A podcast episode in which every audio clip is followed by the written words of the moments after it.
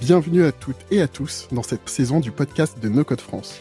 Nous sommes Jocelyne, Xavier et Benjamin, vos co-animateurs. Alors au fur et à mesure des épisodes, nous vous partagerons des portraits de nos codeuses et de nos codeurs, acteurs de l'association. Cet écosystème étant en plein essor dans la francophonie, les témoignages des uns et des autres contribueront à nous éclairer sur l'usage qu'ils ont de ces outils et de leur implication dans la communauté No Code France. nous vous souhaitons à toutes et à tous une bonne écoute. Bonjour à toutes et à tous. Aujourd'hui, pour ce nouvel épisode du podcast Les Portraits du No-Code, nous avons le plaisir de recevoir Léa Guignard. Bonjour Léa, comment vas-tu aujourd'hui? Bonjour, bah ça va super et toi? Ça va super, je te remercie.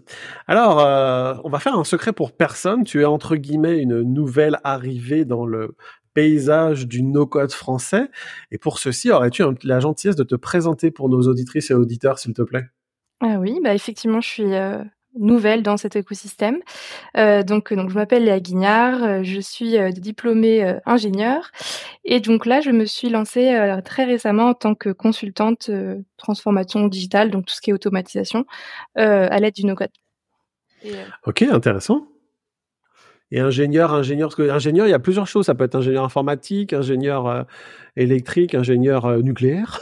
Est-ce que c'est quoi c'est quoi en fait ton, ton, parcours avant?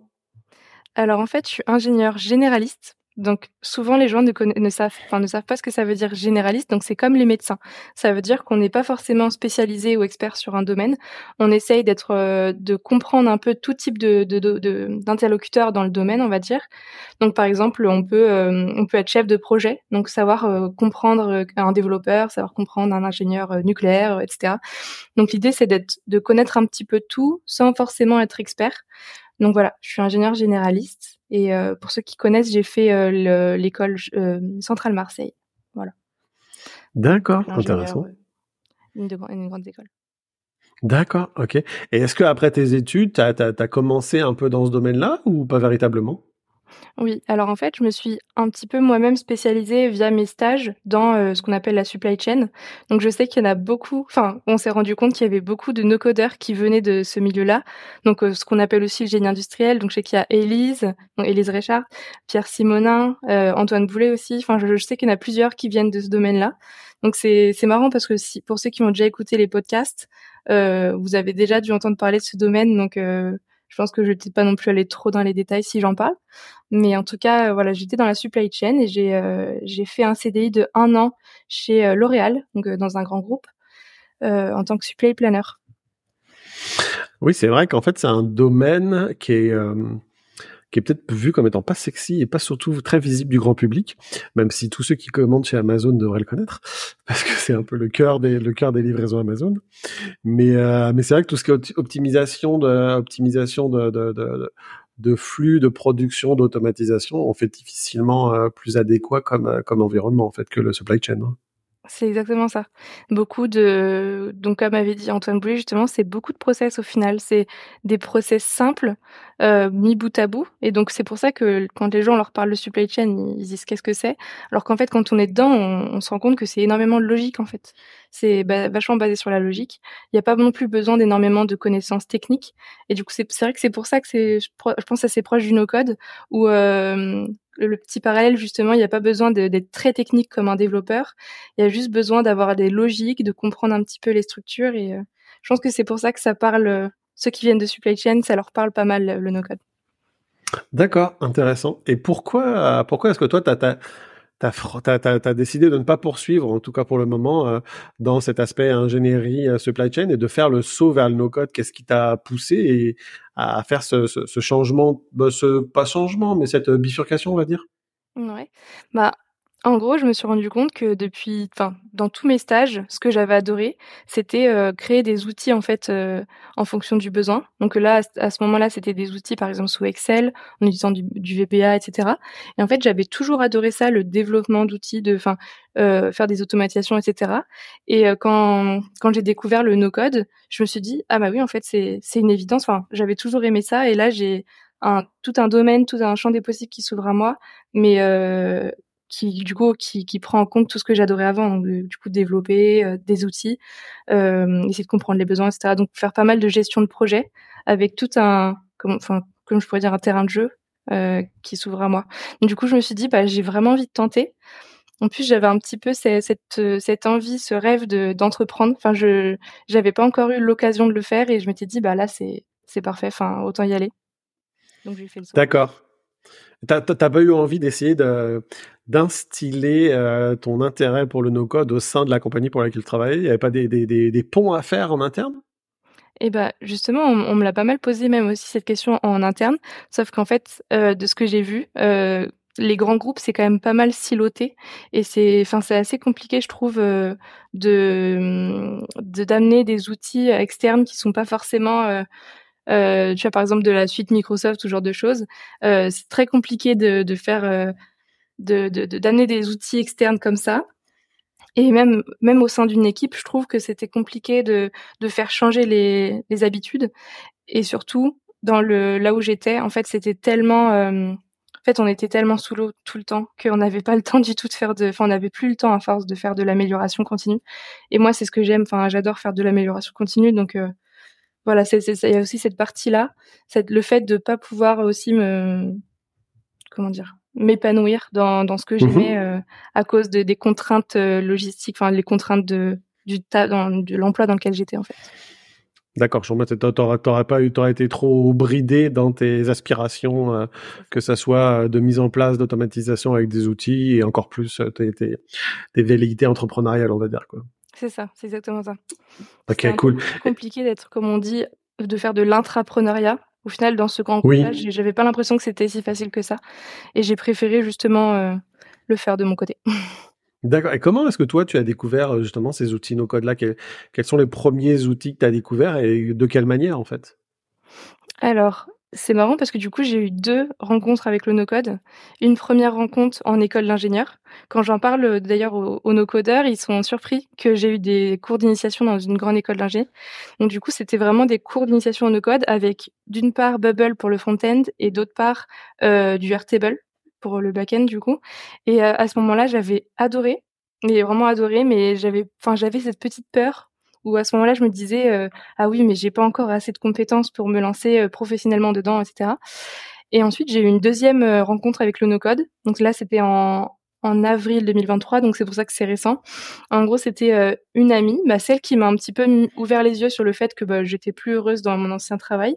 elle m'a aussi dit qu'elle était entrepreneur elle m'a aussi dit qu'en fait, euh, elle aimerait euh, automatiser ses tâches, etc. Et qu'elle avait toujours vu que j'adorais ça. En fait, enfin, elle avait vu que j'adorais euh, ce genre de, enfin voilà, faire des, projets comme ça, un petit peu techniques. Et du coup, elle m'a dit, mais je sais pas si tu connais Notion et Make. À ce moment-là, je connaissais pas du tout. Et elle me dit, bah, regarde des vidéos. Elle m'a donné la, fiche YouTube, enfin, le, le, compte YouTube de, de Shubham Sharma. Et j'ai passé vraiment un week-end à regarder que ça. Vraiment, c'était euh, là, j'étais, comme on dit, binge watché, c'est exactement le mot. J'ai binge watché le, le compte de Shubham Sharma et euh, le lundi, j'étais en mode, ok, je sais que je veux faire ça. Vraiment, c'était euh, d'un côté, je me suis rappelé que j'avais eu cette déjà cette première impression avec Airtable déjà, et, et là avec Notion et Make, bah là, c'était le coup de foudre. Du coup, j'ai petit à petit intégré tout ce monde-là, parce qu'en fait comme je me suis posé pas mal de questions sur euh, bah, ce monde-là, sur aussi le freelancing, parce que là à ce moment-là c'était un peu deux questionnements parallèles. Quand je posais des questions sur le freelancing, j'ai contacté des anciens de mon école qui étaient freelance, et il s'avère qu'il y en avait un qui était freelance no code. Donc je sais pas si vous le connaissez, il s'appelle Alexandre Inoukai. Euh, il n'est pas forcément euh, euh, présent beaucoup dans l'association, mais en tout cas il est il est sur le Slack, parce que justement c'est lui qui m'a donné l'accès au Slack, qui m'a donné le lien. Et là, bah, j'ai découvert euh, un monde énorme, une, des possibilités avec plein d'outils, plein de personnes qui étaient là pour euh, répondre aux questions. Et du coup, je me suis dit, bah là, il n'y a, plus de questions, c'est une évidence. D'accord, c'est groupé comme ça. Ok, c'est intéressant. Et c'est ok, c'est vraiment intéressant. Puis surtout, c'est un comment dire, c'est ta découverte euh, progressive qui est vraiment intéressante. Mais bon, euh, c'est ça.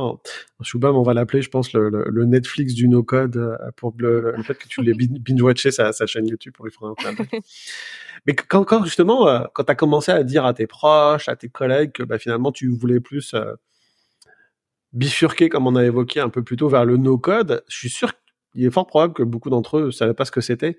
Comment tu leur décrivais le no-code quand, tu devais leur expliquer ta démarche? Alors au début, quand je leur expliquais, j'avais un petit peu de mal parce que du coup moi-même, je pense que je connaissais pas trop. C'était un peu dans la période où je regardais, enfin je commençais pas mal à écouter euh, tous les podcasts de, l'écosystème.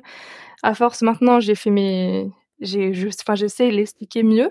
Mais en tout cas, quand avant, quand je leur expliquais déjà, je leur disais c'est, il faut imaginer ça comme des Lego euh, et chaque brique, derrière chaque brique, il y a du code. Et en fait, nous, on regarde pas le code. Nous, ce qui nous intéresse, c'est ce que chaque brique fait. Et en fait, comment on les imbrique, ça va nous donner quelque chose. Euh, donc, en fonction, par exemple, euh, on peut faire soit des automatisations, soit un site web, soit des applis web. Donc voilà, je leur présentais comme ça. Et je leur disais, s'ils n'avaient pas compris, imagine tout ce que tout ce que les développeurs web font, et ben on le fait sans coder. Voilà, ça c'était ma, ma phrase parfaite pour leur expliquer. Et maintenant, je leur explique plus mon côté à moi parce que du coup, je me suis spécialisée plutôt sur les no-code ops, donc du coup tout ce qui est plutôt euh, automatisation, donc avec Airtable et Make.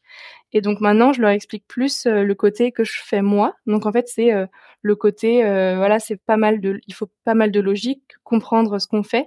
Et derrière c'est Lego, du coup, on va plutôt dire, bah si euh, on veut, euh, par exemple, si on veut envoyer un mail automatisé, alors euh, faire ça. Enfin, je leur explique avec aussi des si alors pour leur expliquer que c'est plus visuel, etc. Voilà, j'essaie de leur expliquer que c'est de la programmation visuelle aussi beaucoup. Je pense que le terme programmation visuelle est assez parlant pour la plupart des gens et assez explicite. donc ça, ça, ça aide beaucoup les, ça aide beaucoup à comprendre et à appréhender euh, de quoi il s'agit et quand on, leur explique euh, qu'est-ce que le no-code en fait. Parce que c'est sûr que nous, quand on est euh, partie prenante de cet écosystème, on a le sentiment que nécessairement tout le monde va comprendre de quoi il s'agit. Mais en fait, non, parce que le no-code, le journal de France 2 du soir, personne n'en parle. Donc les mmh, gens ne savent pas forcément de quoi il s'agit. Ok, cool, très intéressant. Mais au-delà de de tes premiers visionnages de vidéos YouTube, euh, je serais curieux de savoir, par exemple, quand tu as commencé à mettre les mains dedans, on va dire euh, Airtable et Mec, euh, vu que c'est un peu ton, ton, ton, quotidien désormais, ton, ton premier petit euh, projet ou ton premier petit besoin, c'était quoi en fait? Qu'est-ce que qu'est-ce que tu as fait? Qu'est-ce que tu as réalisé en tout premier quand tu as mis les mains dedans? Bah, Du coup, à ce moment-là, je me disais, je sais qu'un jour, je vais être freelance, donc je veux tester de me faire un dashboard le plus le plus poussé possible euh, pour être freelance. Donc du coup, euh, je me posais la question, bah voilà, alors de quoi j'aurais besoin si j'étais freelance? Donc il me faudrait des clients, des, enfin voilà, j'imagine un petit peu clients, projets, euh, euh, tout, tout, le côté financier aussi, donc les dépenses, les, les entrées d'argent, etc. Et donc du coup, euh, j'ai essayé de faire un espèce de petit dashboard, peut-être un, même un petit CRM, on va dire, sous Airtable. Après, il était pas, je l'ai pas non plus finalisé parce qu'en fait, c'est c'est pile à ce moment-là que j'ai commencé à me former au final et il y avait tellement de cas pratiques dans les dans les formations parce que du coup j'ai fait les formations de contournement. Euh, il y avait tellement de cas pratiques qu'au final euh, j'ai un petit peu mis de côté mon, CRM pour euh, plutôt tester les cas pratiques qui étaient, enfin tous les exercices pratiques qui pour moi étaient quand même plus plus poussés, plus intéressants, plus challengeants on va dire que, que mon petit CRM RTB. Ok, d'accord. Non, c'est c'est clair, c'est intéressant. Et comment comment dire comment tu as réussi à choisir la formation euh, quand tu as décidé de te lancer? Parce que bah, là, tu as évoqué, euh, tu t'es formé, donc si je comprends bien, avec les, formations de, de, contournement, plus particulièrement avec celle de Make et Airtable, si c'est bien ça? Voilà, c'est ça.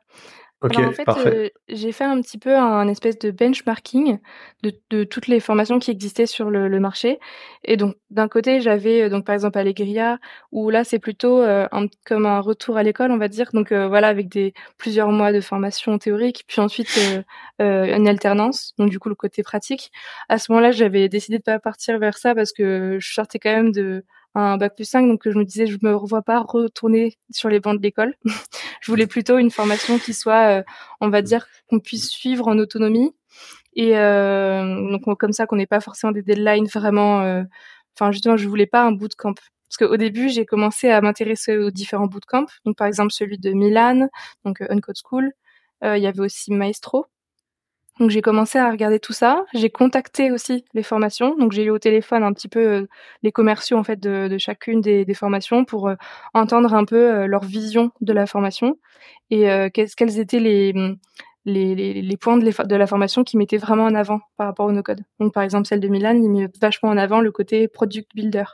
Maestro, pareil, ça allait plutôt vers le côté, je crois enfin product builder, product manager, mais aussi pas mal du front end, enfin le côté vraiment Enfin, je me trompe peut-être parce que ça fait longtemps que j'ai fait le benchmark, mais donc voilà, j'essaie de regarder un petit peu toutes les formations qui existaient et, euh, et en fonction, j'ai choisi plutôt contournement parce que c'était plus en phase avec moi ce que je recherchais. Donc c'était une formation en autonomie.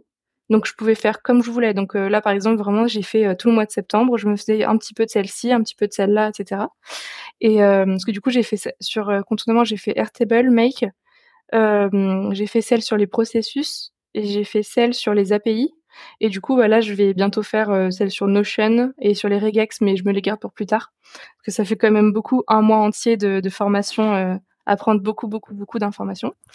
Faut penser à dormir quand même à un moment. C'est ça. Vraiment, pendant un mois, j'ai vu euh, Lilian, euh, Alexis sur mon écran à fond, Louis de Vomas. Enfin, j'ai tous, je les ai tous vus. on aurait dit que c'était mes amis à force. donc, donc voilà. Donc là, j'ai essayé quand même de faire un benchmark pour résumer et euh, pour choisir en fonction de mes besoins. Je, je mettais en face d'une formation quelles étaient plutôt ses caractéristiques et d'après ces différentes formations, j'ai choisi la meilleure. Enfin, la meilleure à mon sens. Ouais, c'est ça, parce qu'après chacun, euh, je pense que chacun et chacune des formations ont leurs forces et leurs faiblesses, mais ce sont des perspectives qui sont personnelles, dans le sens où en fait, euh, toi par exemple, tu as choisi contournement parce que bah, en quelques minutes, tu peux y accéder à partir du moment où tu payes et si tu fais ça à ton rythme. Euh, d'autres qui sont en présentiel, d'autres qui sont hybrides, donc tu as des contraintes, d'autres qui sont qui ont des tarifs différents, et ça peut être aussi, bah, c'est une réalité que tout le monde peut pas nécessairement se payer ou autre. Donc en fait, c'est en fonction de ses propres critères et de ses propres propre euh, capacité. Donc c'est ça qui, il n'y a pas, il n'y a pas une qui est meilleure que les autres. Hein. C'est, c'est, c'est, faut, faut, faut se connaître soi-même pour choisir la formation qui va le mieux nous convenir, quoi, tout simplement. Quoi. Et moi, je suis curieux, c'est parce qu'en fait, euh, tu as fait un bac plus 5, c'est quand même des grosses études. Euh, est-ce que tu as ressenti, comment dire, de, la, de, de l'incompréhension ou de la, comment dire, de, de, l'opposition parfois auprès de tes proches quand tu t'es dit que tu allais changer En plus, ça faisait pas si longtemps que ça. Tu étais un CDI dans un grand groupe, euh, probablement avec un salaire qui, est, qui doit être euh, assez, euh, assez agréable au quotidien, et tu changes. Comment, les, comment tes proches, tes amis ont réagi face à ce changement en fait? Bah justement, c'était assez marrant. C'était aussi ce qui me faisait peur, euh, le, la vision de mes, de mes amis et de mes proches par rapport à ça. Donc c'est pour ça qu'en fait j'ai vraiment travaillé en amont avant de leur présenter. Enfin, dans le sens, euh, j'ai vraiment travaillé dans, enfin, travaillé dans le sens euh, euh mentalement. j'ai travaillé mentalement à tout ça. Donc c'était, ça voulait dire, euh, bah, être sûr de moi déjà, de ce que je faisais, être capable de l'expliquer, être capable d'avoir les connaissances euh, nécessaires avant de leur présenter, enfin de leur expliquer tout ça pour pas qu'ils aient peur non plus. Donc ça voulait dire bah voilà j'ai pas mal écouté de podcasts, euh, donc les podcasts dans le code, mais aussi des podcasts euh, liés au, au, fait de démissionner aussi. Enfin c'est que c'est c'est quand même un pas et c'est quand même une, une, étape qui est quand même assez difficile à passer. Donc euh, pareil j'ai j'ai vraiment tâté le terrain à fond. Enfin j'ai préparé le terrain comme il fallait et quand je leur ai quand je leur ai présenté j'ai eu différentes réactions en fait, euh, c'est un peu comme je m'y attendais. Tous ceux qui étaient proches de moi, donc mes amis, euh, donc mes amis par exemple de mon environnement, donc plutôt ingénieurs, euh, tous ceux qui étaient dans ma famille, qui me connaissaient beaucoup, ils étaient contents pour moi parce qu'ils savaient que, bah, quand, effectivement, quand je leur ai présenté le fait que c'était voilà, que quand j'allais me lancer dans le no-code, ça allait être de la gestion de projet, etc. Je leur ai parlé un petit peu de développement aussi, de développement web, parce que du coup avant, quand j'étais en école, j'avais adoré coder mais je me suis pas lancée dedans, mais j'avais quand même adoré c'était euh, le développement, par exemple sous Python ou autre. Donc euh, voilà, il savait aussi que j'avais cette petite appétence euh, aussi technique, et euh, et puis même il, savait aussi que bah voilà mon ancien métier visiblement n'était pas non plus fait pour moi, donc le fait que je cherche autre chose, ils étaient contents pour moi que je que je cherche. Et puis il y a eu justement la petite frange assez limité. Au final, il n'y a pas tant de personnes qui étaient que ça qui étaient dans le négatif, mais du coup, c'était plutôt les vieilles générations, les générations qui étaient plutôt euh, voilà euh, qui sont habitués à ce que les gens soient toute leur vie dans une boîte, sur euh, dans le même poste. Euh, ils comprenaient pas. Enfin, au début, ils ont pas compris, et ils ont même maintenant, au, bout de plusieurs mois, régulièrement, j'ai des questions. Mais c'est quand que tu cherches un travail Ils ont pas compris qu'en fait, c'était un travail, c'était un métier, et que et qu'on peut en vivre. Après, bah, pour l'instant, je j'en vis pas officiellement. Enfin, je veux dire, j'ai le temps que ça se fasse. Euh, j'ai pas des revenus stables, mais quand j'en aurai, enfin, ils comprendront que c'est un métier et que et que je compte euh, le garder. Ouais, c'est compréhensible. Les, les générations de, de nos parents et des parents de nos parents, euh, pour eux, un métier, euh, c'est un CDI. Et une fois que tu l'as, tu le gardes, quoi. C'est, c'est, comment dire Je vais pas dire c'est culturel, mais je pense que c'est, c'est générationnel. Donc, et je pense que c'est ça la, la, génération qui est plus la tienne parce qu'on a quand même un petit écart d'âge je pense. Euh, puis euh, la, la, Covid a fait que euh, que voilà les perspectives professionnelles ont changé. Les gens aspirent à plus de liberté que ça soit en termes de temps euh, de choix euh, et que ceci fait déplacer les, les, les, plaques professionnelles on va appeler ça. Donc pour certains c'est difficile c'est difficile à concevoir mais ça va être de plus en plus le cas je pense d'avoir des différentes activités quoi je pense aussi. Ok, super. Tu l'as dit par contre, donc tu, n'en vis pas encore, mais tu t'es formé, tu t'es formé par toi-même. Tu dis que ça t'a pris combien de temps pour te former euh, à Make et Airtable pour avoir un, ce que tu considères un, niveau euh, qui te permet de, postuler à des missions?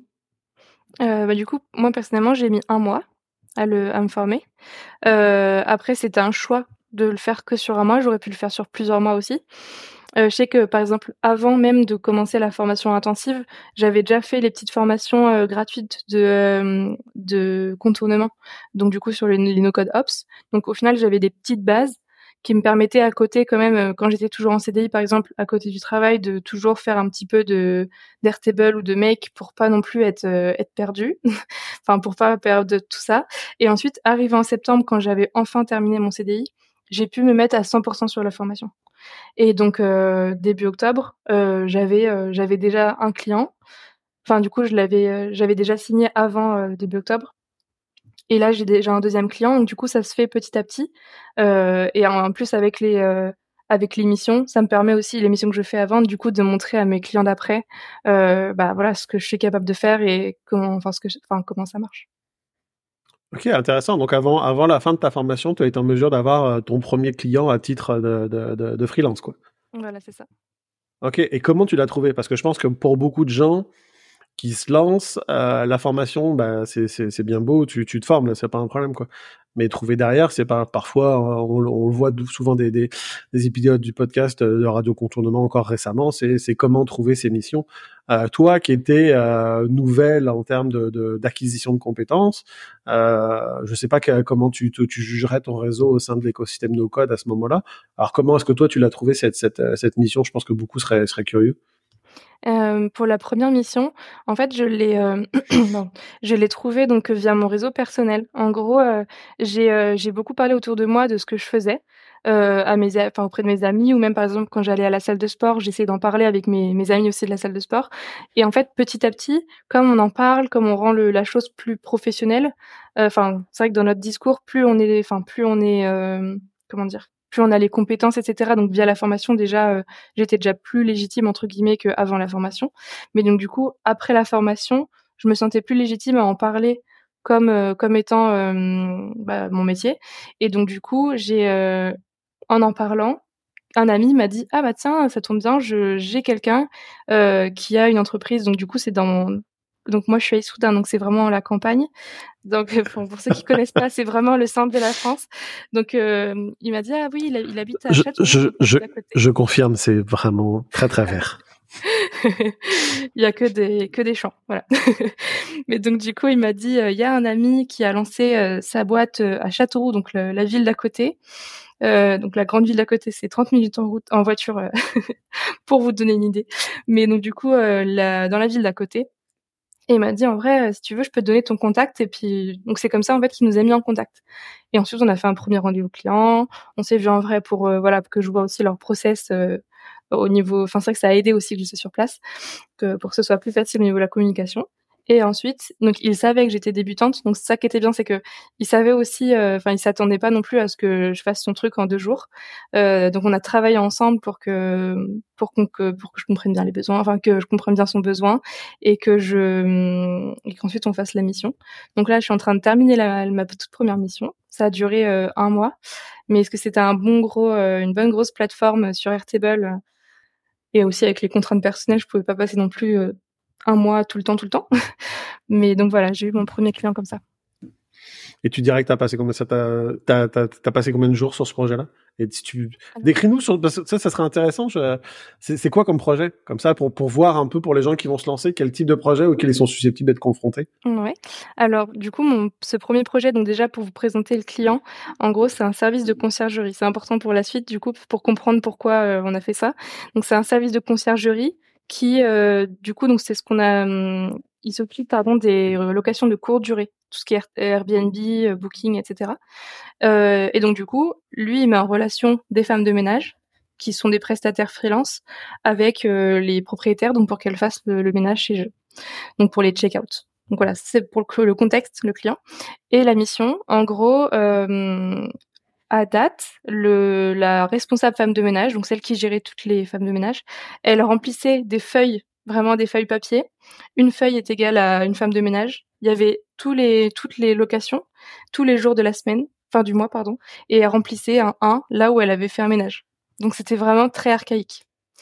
Et euh, enfin, je, je, ne juge pas, ils savent très bien que c'était pas que c'était pas efficace.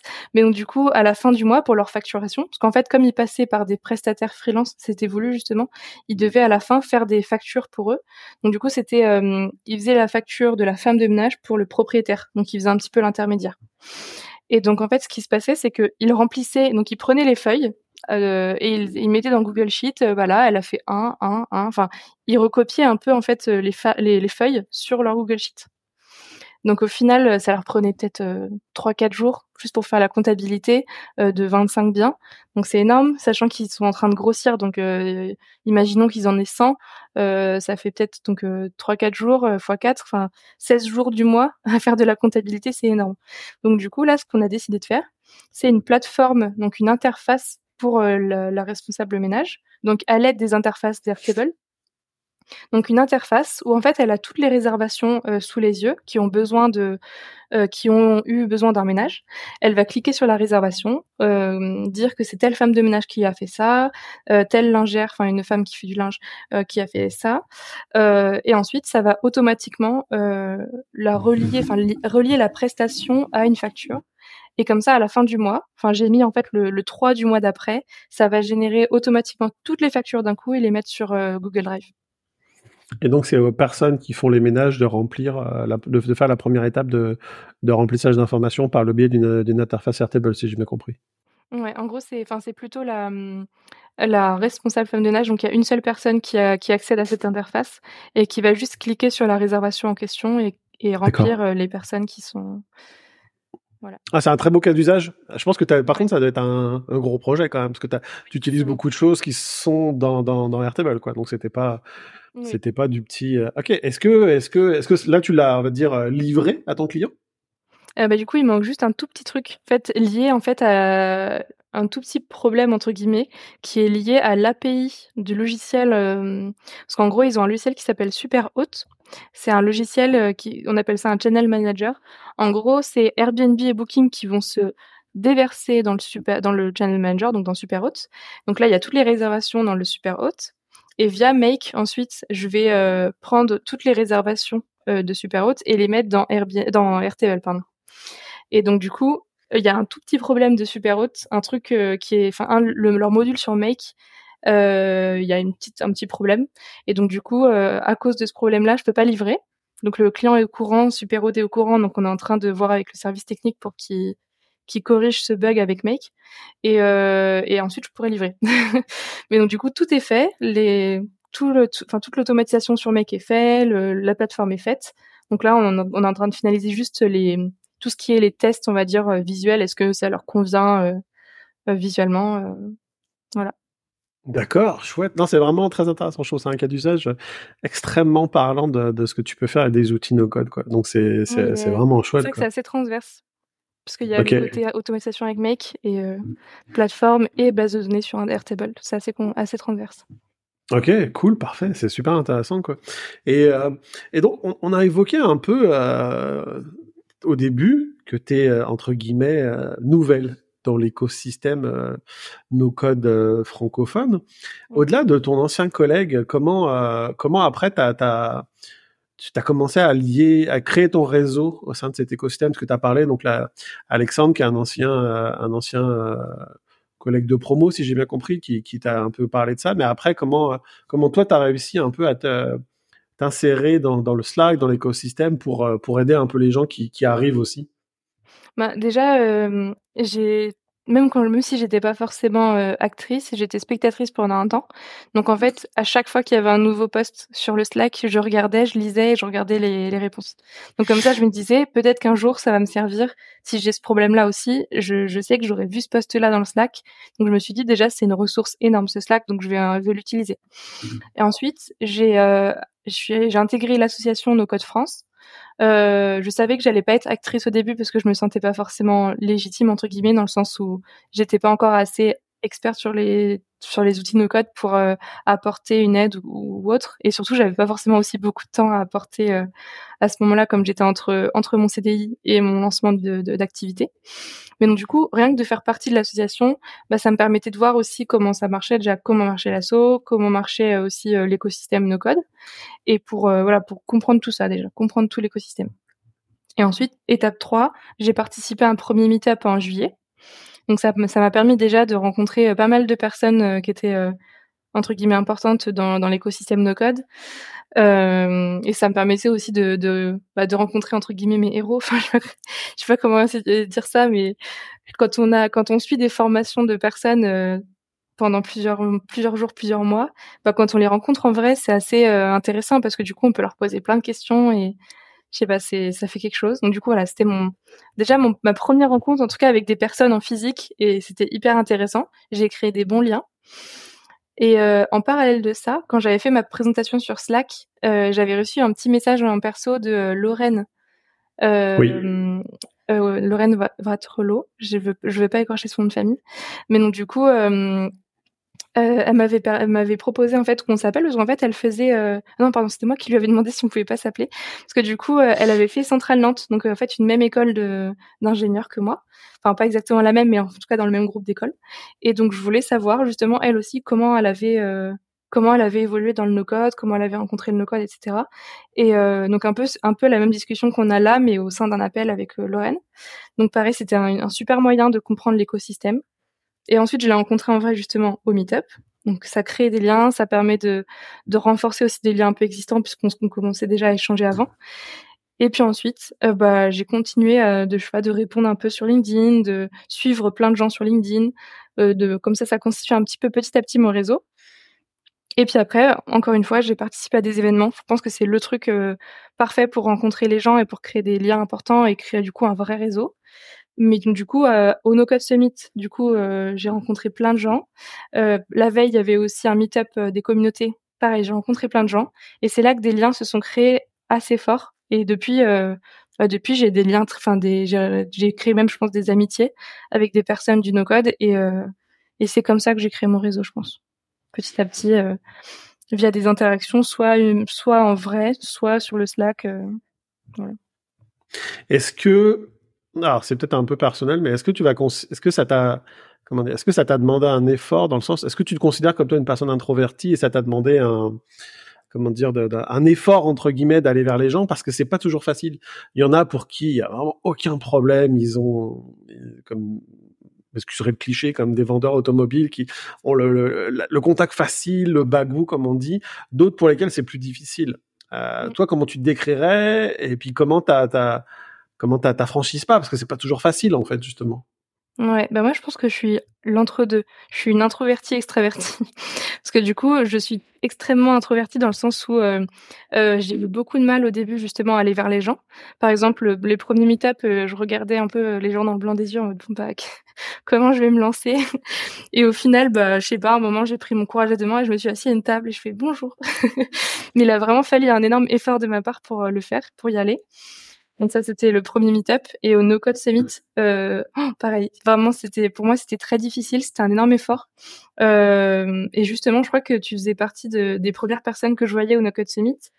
Euh, juste la veille, j'avais rencontré quelques personnes, donc ça me permettait aussi de, de savoir qu'il voyait, enfin, il savait qui j'étais, enfin, il voyait physiquement en tout cas qui j'étais, même s'il savait pas mettre un prénom ou quoi. Et je me suis dit au moins ils vont pas me prendre pour une folle qui se met à côté d'eux et qui attend. Mais c'est vrai que en tant qu'introverti au début c'était difficile quand même. Et du coup, euh, il a vraiment fallu que je que je me pousse, que j'aille à côté des gens et que j'essaie d'écouter et, d'un coup intervenir et je sais pas essayer de trouver la bonne phrase, le bon mot pour euh, rentrer dans la conversation. Et puis après il y a le côté extraverti qui est arrivé. En fait quand j'ai fait le premier pas, ensuite c'est plus facile parce que euh, c'est le premier pas qui est difficile, mais après j'arrive plus facilement à créer des, des liens et des enfin je sais pas parler avec les gens. Mais il faut toujours ce premier pas qui est très difficile. Donc euh, je comprends si les gens euh, arrivent pas forcément à se lancer. Il faut euh, il faut prendre énormément de de courage et y aller. non mais c'est vrai, tu vois, tu, tu, c'est exactement ce que j'aurais dit dans le sens où c'est le premier pas qui compte, c'est le premier pas qui est le plus difficile. Mais une fois qu'on est capable de, de, de passer outre, euh, bah en fait en fait, ouais, voilà, tout, tout, tout, tout se passe bien. Puis c'est là que tu te rends compte, en fait, que, comment dire, on a une vision des gens parce qu'en fait, euh, ils sont plus publics que nous entre guillemets, donc plus visibles, mais qu'en fait, euh, ça reste des gens euh, comme toi et moi. Donc, donc voilà, on a tous, on a tous nos joies, nos peines. On est avant tout des êtres humains, et c'est pas parce que certains ont plus de 100 000 abonnés sur YouTube, ou certains ont fait des, des, des grandes formations, ou, ou ou fait un documentaire que ça n'en reste pas des êtres humains et des êtres humains surtout accessibles. Et mmh euh, c'est peut-être cliché à dire et on le répète, mais parce que c'est tellement une vérité que c'est une communauté extrêmement bienveillante. Euh, et que c'est très rare. Moi, j'ai pas souvenir d'avoir vu ou, ou, de très rares exceptions de de, de, de, de, de conflits au sein du Slack ou autre. C'est pas du tout le cas. Les gens sont, tout le monde peut faire des erreurs, tout le monde peut, euh, je sais pas moi, avoir un mauvais réflexe en termes de réponse ou de, messages postés, mais, euh, mais on, on, on, indique aux gens euh, de manière bienveillante quels, quels sont les, les, les guidelines, excusez l'anglicisme, de, de, du, du Slack. Quoi. Donc c'est vrai qu'en fait, quand on, se côtoie les uns les autres, même si on s'est jamais vu en vrai, on a le sentiment de se connaître un peu déjà en fait. Et c'est ça qui est agréable. C'est exactement ça. Enfin, c'est vrai que c'est ce que je me suis dit en fait dès les premiers euh, dès les premiers jours sur le Slack où je me suis dit euh, waouh, wow, enfin c'est vraiment euh, bienveillant et notamment ma le premier meet-up. Là, j'en suis ressortie, mais le, le, sourire jusqu'aux oreilles, en me disant ah oui, là vraiment, j'ai, enfin, c'est peut-être un grand mot de dire ça, mais c'est limite une famille d'une code en fait. Enfin, je trouve, en fait, t'as quand quand tu rentres dedans en fait t'as plus aucun enfin tu te sens à ta place en fait. Je sais pas comment dire euh, même si t'es comme tu dis moins public que d'autres tu te sens à ta place tu te dis bah oui c'est normal je suis débutant je peux être là et je peux euh, je peux euh, me faire des amis me faire des même si j'ai pas forcément les compétences suffisantes enfin tu vas comparer à d'autres. Et je veux juste non, rebondir un, un moment t'as parlé de ça du fait que ouais les personnes sont plus publiques et que et du coup on se fait un peu une image d'eux bah, c'est exactement ça, parce que du coup, je me suis rendu compte, notamment, enfin, je vais pas donner de nom forcément, parce que c'est pas gentil de faire ça, mais j'ai des personnes qui, au final, étaient très timides. Et du coup, euh, bah, c'est, c'est, enfin, c'est rassurant, parce que tu te dis, même s'ils sont hyper visibles, hyper publics, dans la vraie vie, ils sont timides. Et du coup, euh, bah, enfin, on, se, comment dire, on se met plus à leur place. Enfin, on, se dit ah oui c'est. Enfin, il a, il a aussi été à ma place, il a aussi été euh, débutant, etc. Et on arrive plus à se dire bah, que c'est des personnes humaines en fait. je sais pas comment dire, mais comme ils sont aussi timides, ils ont aussi des côtés comme nous un peu introvertis ou autres. Donc c'est intéressant. Bah, on se sent plus proche en fait parce que y a des, on, on, a le sentiment que on a des traits ou des, des traits de caractère, de personnalité en fait que qu'on retrouve chez eux qu'on n'aurait pas pensé, qu'en fait sont un peu les mêmes que nous. Et que donc ça nous permet en fait d'avoir un sentiment de, de, de plus grande proximité et de pas de, de barrière distancielle du fait de cette visibilité publique quoi. C'est exactement ça. Cool. Donc là, tu parlais de ton, premier client et, quels sont les. Est-ce que tu as déjà, comment dire, euh, des, des, des, des, projets qui s'en viennent pour euh, ta carrière euh, de freelance no-code J'ai cru voir que tu avais déjà donné une formation. Est-ce que tu pourrais nous en. Une formation ou un cours? Est-ce que tu pourrais nous en, donner nous en dire un petit peu plus? Ouais, bah en gros, euh, justement au No Code Summit, j'avais pas mal parlé donc avec Alexis de Contournement euh, de, de tout ça, enfin de tous les le, le, de tout l'écosystème, etc. Et notamment, je lui avais parlé des formations. Parce qu'en fait, j'avais été euh, approchée par euh, une personne de l'administration de mon ancienne école qui, euh, qui a vu que je me lançais dans le code et qui a été intéressée. donc cette personne-là depuis dans mon ancienne école. Hein. Elle a changé d'école. donc juste pour pour pas dire que je vais travailler avec Central Marseille, mais mais donc du coup cette personne-là m'a approché pour euh, potentiellement justement donner euh, des, des cours ateliers d'initiation au no-code pour des élèves en entrepreneuriat. Donc du coup, euh, c'était un peu dans le même cas que moi il y a quelques années. Donc du coup, je m'étais dit bah aucun souci, j'ai trop envie de le faire. Mais sur le coup, j'avais eu un petit, un petit syndrome de l'imposteur. Donc, j'avais été en parler avec Alexis euh, de Contournement pour lui poser des questions euh, par rapport à ça. Et comme il a vu que j'étais intéressée à, donner des formations, bah, il m'a recommandé quand quelqu'un est venu lui demander s'il y avait possibilité de faire des formations, enfin si, si quelqu'un était disponible pour le pour, pour remplacer. En gros, il y avait une personne qui n'était pas disponible pour faire une formation, il avait besoin d'un remplaçant. Il a demandé à Alexis. Alexis m'a recommandé. Sur le coup, j'étais encore une fois syndrome de l'imposteur. Est-ce que je suis est-ce que je suis légitime? Mais en fait, je me suis dit non, mais de toute façon, tant que j'ai pas testé, euh, je peux pas dire que que c'est pas fait pour moi. Donc j'ai décidé de tester et j'ai adoré. Vraiment, j'ai adoré. Et euh, j'en ai parlé ensuite avec d'autres personnes que j'avais rencontrées dans le dans l'écosystème et euh, et je leur ai dit, ben, en vrai, si jamais vous avez besoin, si jamais vous, s'il y a des formations que vous avez pas envie de faire ou quoi, n'hésitez pas à me dire. Donc du coup, j'ai j'ai créé mon petit euh, réseau entre guillemets des personnes qui pourraient me me redonner des formations si jamais ils sont pas dispo ou autre. Donc euh, c'est top. Un, petit côté un peu apport d'affaires. Donc, euh, ça fait partie de la, ça fait partie de la vie de freelance et c'est je pense que c'est un, aspect non négligeable quoi tout à fait quoi. Mais c'était une formation en distanciel ou en présentiel? Euh, celle-ci, c'était en distanciel.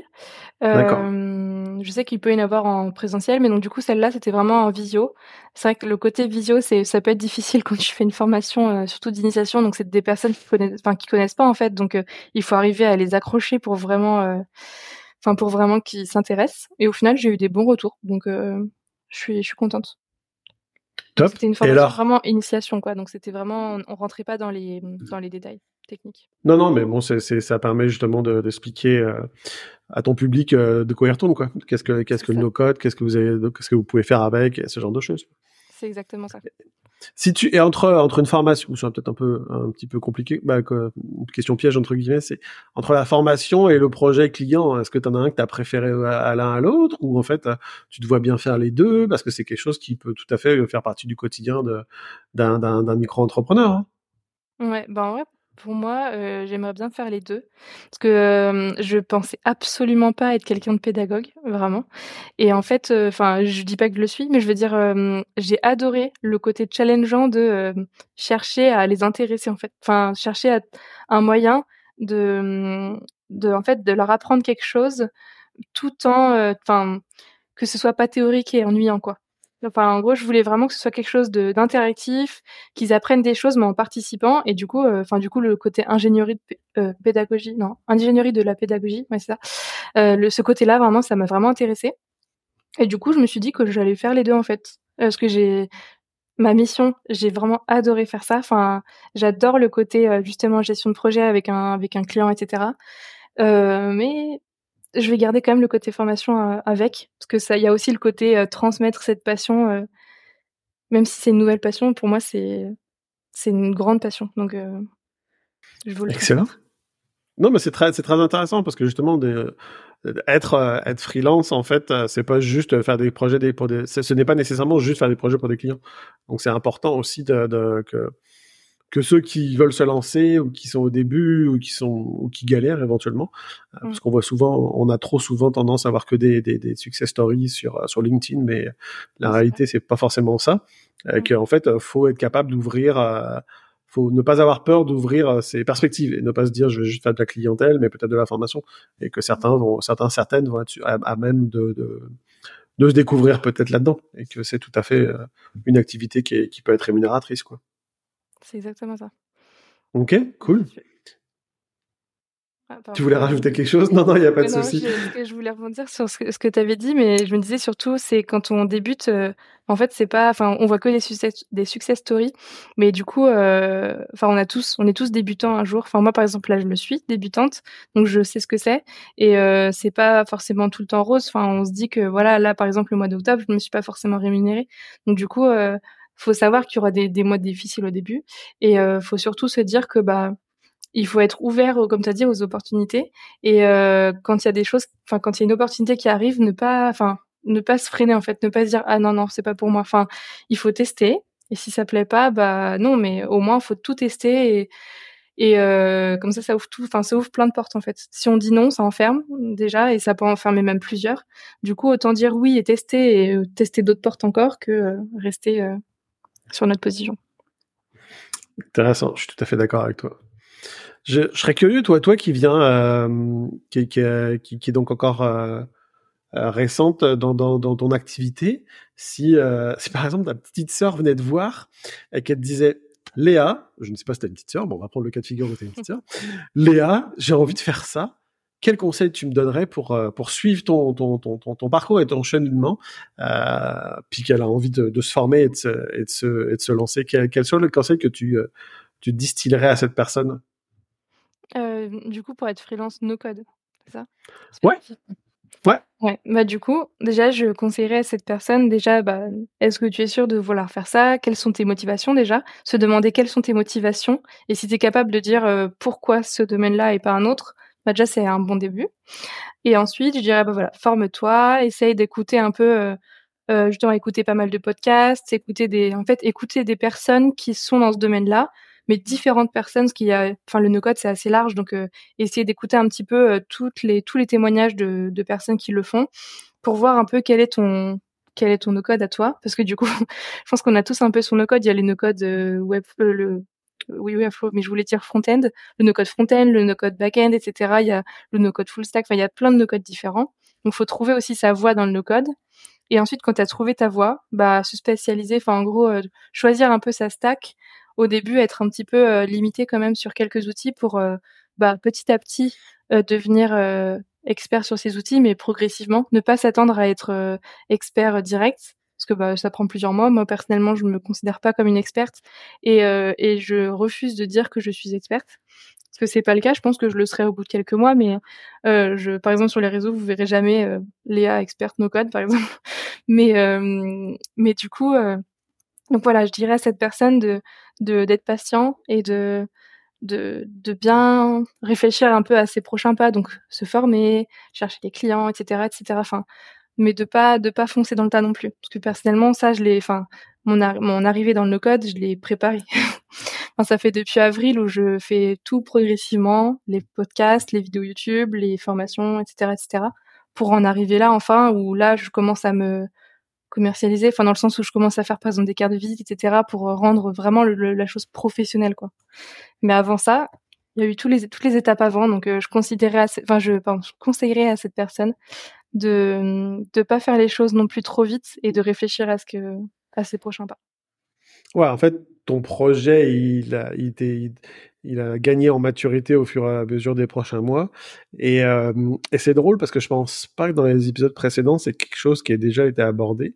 Et c'est simple, mais euh, tellement vrai, surtout très puissant. Bah, faut être patient, comme tu le dis, parce qu'en fait, euh, on est beaucoup dans une culture de l'instantané, euh, surtout qu'on a, surtout quand on, a un peu un on voit beaucoup de bruit sur certains réseaux et que donc forcément on a le sentiment que tout le monde va réussir mieux que soi. Mais en fait, je qu'il faut être patient encore plus quand on se lance, quoi. Parce que c'est pas vrai que tu vas faire un SMIC euh, au bout du premier mois en tant que freelance. On, vous, le, on vous le souhaite à toutes et tous, hein, si vous vous lancez, mais c'est relativement peu probable, quoi. Donc, euh, donc c'est ça, faut être patient. C'est un pas après l'autre, quoi. C'est cliché, mais c'est vrai, en fait. Non, c'est carrément vrai. Cool. Bon, bah écoute, je te remercie beaucoup, Léa. C'est vraiment un, comment dire un, un, témoignage très intéressant. On arrive à la fin de, l'enregistrement de cet épisode. Euh, celles et ceux qui, qui nous sommes des fidèles auditrices et auditeurs, on vous en remercie, savent qu'à la fin, on aime bien euh, un petit peu ouvrir les perspectives avec deux questions qui ressortent un petit peu de, bah, du no-code, tout simplement. Et on aime. Euh, moi, je serais curieux de savoir si tu avais une recommandation donc à, à partager avec euh, nos auditrices et nos auditeurs, que ça soit euh, un épisode de podcast, un livre ou autre. Est-ce que tu as quelque chose, un coup de cœur récent que tu aimerais euh, partager avec les gens qui nous écoutent? Alors, c'est la seule question que j'ai pas forcément préparée dans ma tête. c'est vrai que j'écoute les podcasts, mais j'avais pas pensé à cette question-là. Pourtant, je pense que je pense qu'on la pose souvent, tout comme moi, je pense que je la pose quasiment tout, quasiment tout le temps. podcast. mais pour, alors que pourtant, j'ai, j'ai écouté les podcasts, hein, mais je l'ai pas préparé. Et bah justement, ça va être encore plus spontané. Donc du coup, euh, une recommandation, du coup pas forcément liée au no-code. Euh, ouais. Bah, en fait, c'est une recommandation qu'on m'a recommandée et que j'ai pas encore lue. une méta-recommandation. Ça va être une méta-recommandation, c'est exactement ça. Donc, je, je pense que c'est une bonne recommandation, mais c'est le livre Data for Good. Voilà. Moi, je Data recommande parce qu'on me l'a recommandé et je veux le lire. Donc, euh, je, vous, je vous le recommande aussi de le lire. Donc, euh, donc voilà, Data for Good. Il en faut une ou plusieurs? Parce que s'il en faut plusieurs, je, je trouve. Non, non, une, c'est très bien. Il n'y a, pas, y a vraiment pas de souci, quoi. Il n'y a, vraiment aucun souci, quoi. Euh, c'est parfait. Euh, juste, ouais. Euh, et ensuite, on aime, on, on, aime offrir aux invités la possibilité de tendre une perche, une perche numérique, on va dire, pour pour quelqu'un qu'ils aimeraient eux-mêmes recevoir dans un premier, prochain épisode du podcast. Qui est-ce que, à qui est-ce que tu aimerais faire un clin d'œil pour que ceci soit passe à travers notre micro, on va dire alors, bah, en fait, je pense que ça pourrait être intéressant d'avoir Kevin Chatignon au, micro. je sais que qu'il fait partie des personnes que tu aimerais bien interviewer. Parce qu'en fait, euh, il a, il est dans le no-code depuis aussi récemment, enfin aussi récemment que moi, je pense. Mais avant, il était freelance RH. Et en fait, ce qui est intéressant, c'est que il a décidé de se lancer dans le no-code, mais euh, dans la niche du RH en fait. Donc c'est hyper intéressant. Il poste pas mal, notamment sur LinkedIn, sur euh, comment il peut améliorer euh, la vie des RH. Et donc je trouve ça intéressant parce que tu as vraiment le côté de quelqu'un qui est spécialisé dans un domaine et qui va utiliser cette spécialité, mais en l'améliorant grâce au no-code quoi. Donc je trouve ça intéressant. Je pense que ça peut être un bon épisode de podcast. Chouette. Personne d'autre? Juste Kevin? Bah, euh, si je pouvais donner une autre personne qui, enfin, vas-y, fais-toi plaisir. On va y aller directement, mais euh, Raphaël, euh, je j'ai pas oui. mis en entier. Je préfère pas faire de bêtises. Mais Raph... si, de toute façon, si vous allez sur mon compte et que vous regardez les, les posts, je parle souvent de Raphaël, donc, Raphaël et Kevin. Donc Raphaël, c'est quelqu'un qui est avant qui était dev et qui maintenant est dans le no-code. Je le considère en tout cas personnellement comme un expert, qu'il est il a, il est quand même très expérimenté et c'est quelqu'un auprès de qui je peux, enfin, lui poser plein de questions. Euh, il m'aide beaucoup et il est très intéressant, très extraverti et très intéressant. c'est pas, c'est une très bonne, c'est une très bonne euh, description, intéressant et extraverti. Bah écoute, on, leur fera des, des, des clins d'œil quand on va publier cet épisode. Euh, C'était vraiment cool. Ça m'a fait plaisir de m'entretenir avec toi. Ça m'a fait plaisir d'avoir ton, ton, ton ressenti sur tes, euh, ton, ton, ton départ dans, dans, cet écosystème, dans la vie de freelance. Je suis persuadé surtout que ça va être très utile à de nombreuses personnes qui, qui n'osent pas forcément se lancer ou qui ont des questions ou des, ou des craintes. Et ton parcours euh, actuel et tes débuts sont euh, vraiment inspirants. Donc je te remercie d'avoir pris le temps de, de venir parmi nous aujourd'hui. Bah, merci à toi pour, pour cette invitation et, et j'espère que ça aura, comme tu as dit, j'espère que ça aura été utile pour d'autres personnes qui sont un petit peu dans mon cas. Je n'en doute pas. À très bientôt. Salut. À bientôt. Merci d'être resté jusqu'au bout. Vous retrouverez tous les liens utiles dans la description de chaque épisode. N'hésitez pas à nous rejoindre sur le Slack de No Code France et également, si vous le souhaitez, sur la page LinkedIn de l'association. À bientôt pour un nouveau portrait de nos codeuses et nos codeurs.